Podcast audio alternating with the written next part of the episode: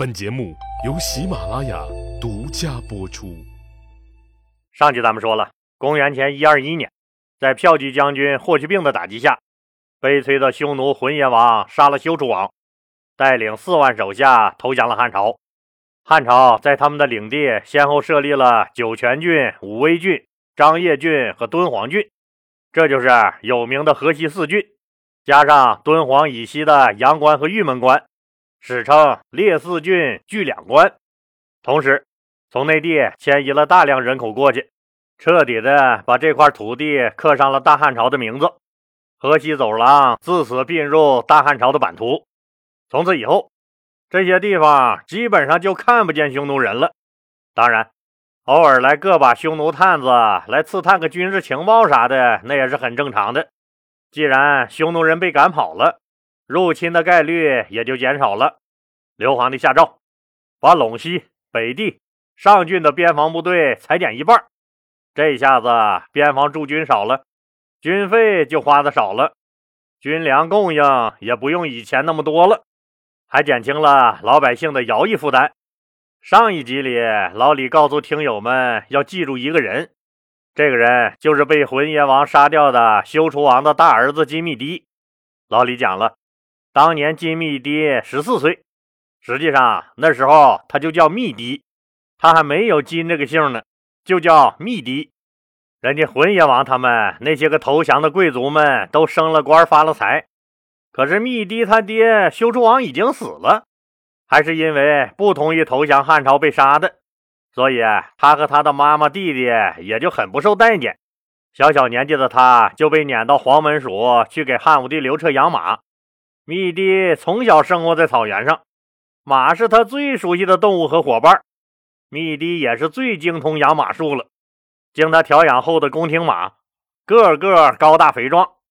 有一次，汉武帝刘彻在宫里和妃子们喝酒，喝嗨了，决定来个跃马仪式，逗小美人们乐一乐。于是刘皇帝下令，让十多个养马的奴隶牵出他们养的马来，供妃子们观赏助兴。当时在场的妃子宫女众多，马奴们依次牵出自己的马来展示。您想，面前是皇帝的妃子们，那可是他大汉朝最漂亮的一堆小姐姐。养马的小伙子哪能管得住自己的眼睛，都忍不住偷窥一下美女。当密迪牵着他养的马上殿以后，在场的所有人都兴奋了，因为他养的马儿个个膘肥体壮，毛色发亮。四肢刚健有力，豪气勃发。刘皇帝脑子里立马呈现了一幅“此马若随千里至，追风犹可到天涯”的画面。再看底下牵马的这个小马奴，虽然这年龄不大，但是个头可不小，足足有八尺二寸。八尺二寸是多高啊？按咱们现在折算，那可是一米九的大个子。而且这个孩子容貌端庄，神态庄重，目不斜视，根本就没有偷看小姐姐的意思，长得还不像个汉人，这就勾起了汉武帝刘彻的兴趣了，就金口一开，叫住了他。一问才知道，这个把马养的又肥又壮的小马奴，原来人家是修楚王的太子。刘彻立马对他另眼相看。当天就让他洗了澡，赐给了他衣服和帽子。从此，密迪引起了刘皇帝的注意。不久以后，密迪就因为正直的人品和熟练的养马技能，赢得了刘彻的器重，被封为了马监，就是国家主管马政的官员。后来又逐步升为侍中、驸马都尉，一直做到光禄大夫。当然，这是一步一步来的啊。随着密迪的职位升高，他更加严于律己，刘彻也就越发看重宠爱他。密迪的母亲胭脂死后，汉武帝为了表彰这位教子有方的伟大母亲，让人画下密迪母亲的画像，挂在甘泉宫中供奉。这让密迪非常感动，觉得刘彻是天下难得的圣贤之君，所以。越发没了思念，铁了心的归附汉朝。密迪办事儿极为严谨认真，从未有过过失。刘彻也非常信任他。赏赐给他的黄金累计达到千金。出门时经常让他陪乘在自己的车上，回宫后也让他在身边伺候着。这下子，很多红眼病人就发作了，他们都私下抱怨说：“陛下不知道从哪得了个匈奴小儿，竟然当成了宝贝。”刘彻听说后不以为意，反而更加厚待密迪了，直接给他赐了个“金”这个姓，就是金银的“金”。为啥赐姓金呢？因为匈奴人祭天是用那小金人的，记得不？霍去病不是还抢回一个来吗？刘皇帝这是尊重密迪，所以给他赐了个姓金。从此世间多了个金密迪，他的传奇也就开始了。公元前一二零年，刘彻皇帝的弟弟胶东王刘季被活活吓死了。为啥被吓死了？闹鬼了？不是，还是因为淮南王刘安谋反的事儿。不是当年抓了好多人吗？这审着审着，有些人为了减轻自己的罪责，积极揭发别人立功，结果这左扯右扯，就扯出了胶东王刘季。有人举报他在淮南王刘安密谋反叛时，他也有不轨企图，这可把胶东王刘季吓屁了，天天连觉都睡不着了。实际上，汉武帝刘彻根本不相信刘季会谋反。为啥他不相信刘季会谋反呢？因为他们之间的关系太不一般了。再说啊，这刘季也没有谋反的实力。老李讲过，刘彻他老爹汉景帝刘启当年特别喜欢刘彻他妈王志。王志为了巩固自己在后宫的地位，也为了拉妹妹一把，就和刘启说。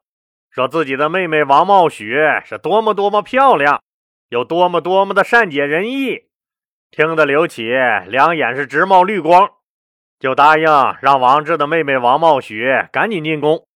结果这姐俩把个汉景帝刘启伺候的那叫一个爽。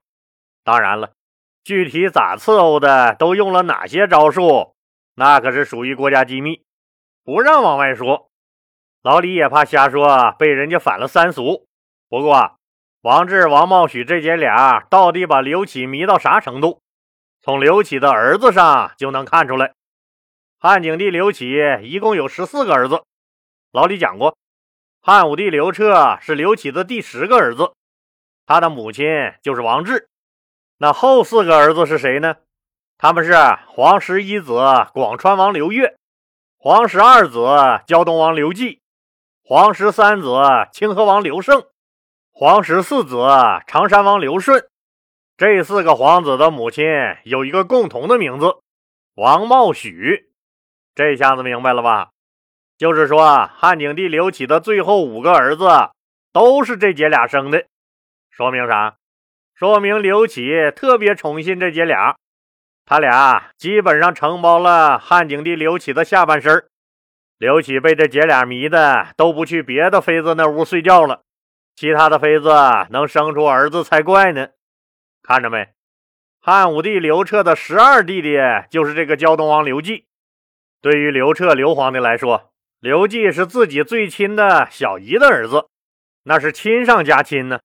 而且他们这五个小兄弟从小关系就非常好，所以刘彻听说这次有人举报刘季也要谋反，只是笑笑。可刘季一听说有人告了他，居然连病带下就给死了，临死连个接班人也没敢指定。汉武帝刘彻很是悲痛，也很同情这个弟弟，就把他的大儿子刘贤立为了胶东王，又封他的小儿子刘庆为六安王。这宫廷的一件大事儿也就这么过去了。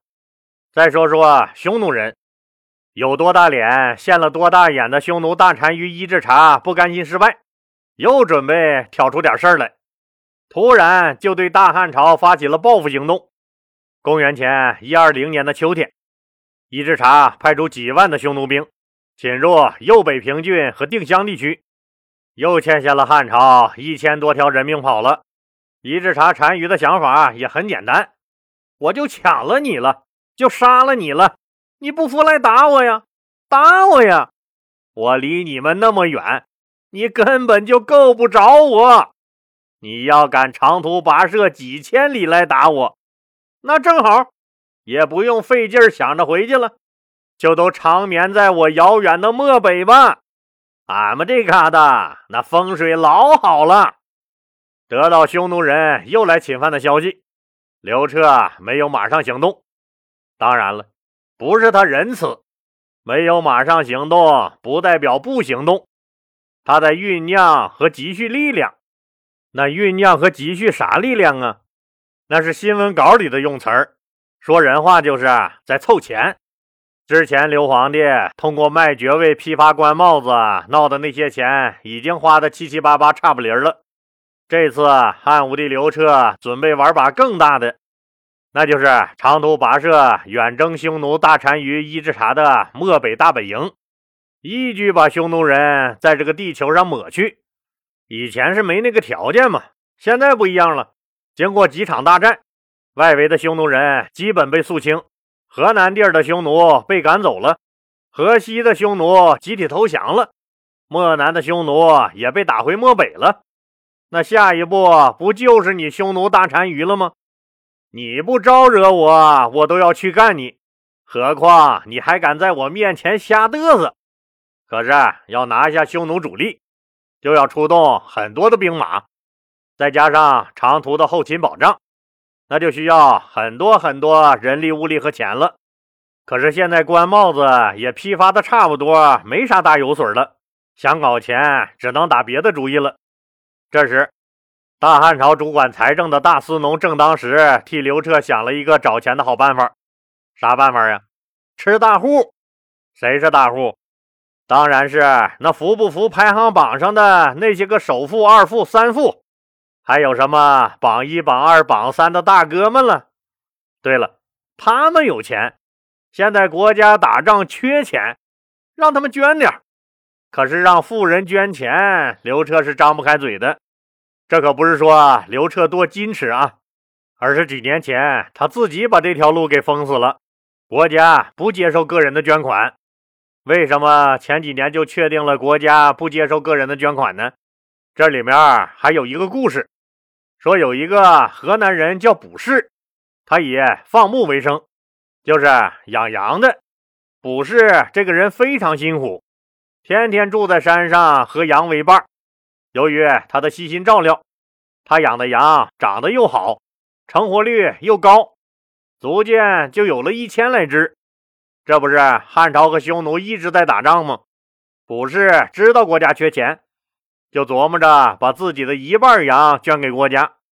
那年头赚钱也不容易，以前还没有谁说无缘无故给国家捐钱的。大家都以为，如果卜氏不图点啥，好像是不大可能。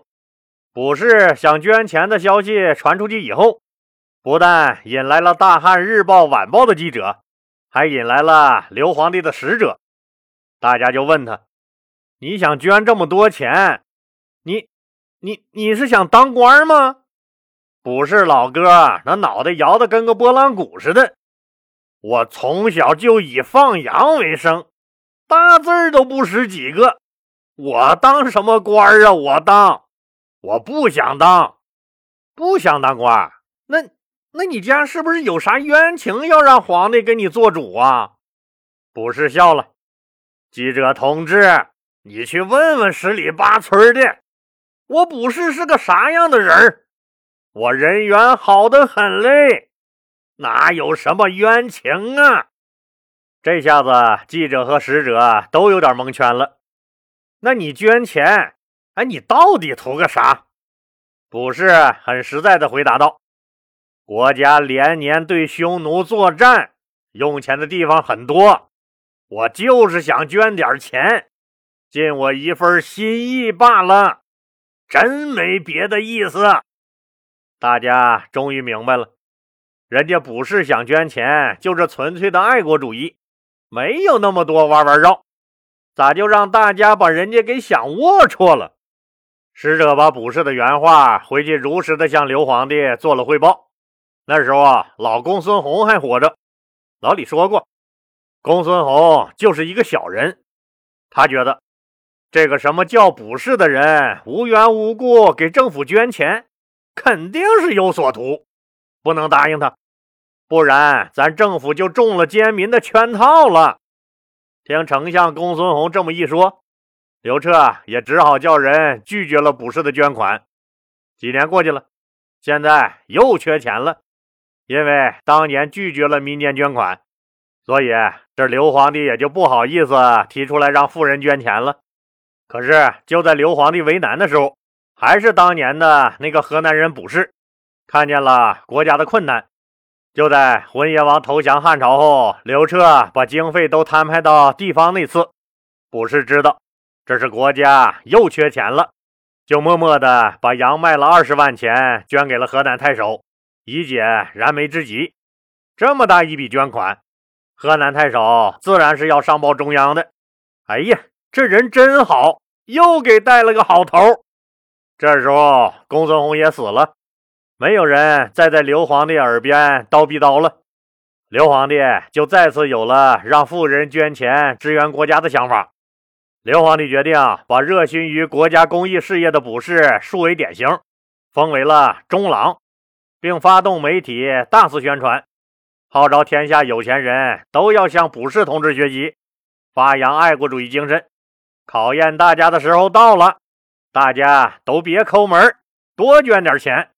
可是首富的心思你别猜，猜了你也不明白。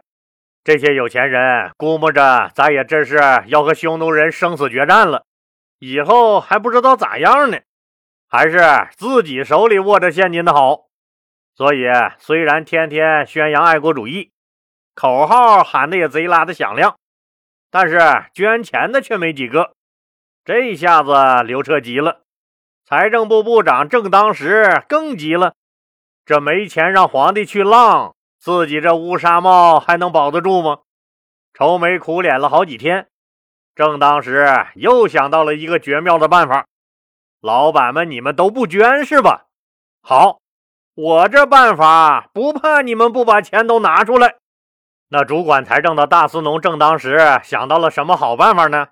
咱们呢下集接着说。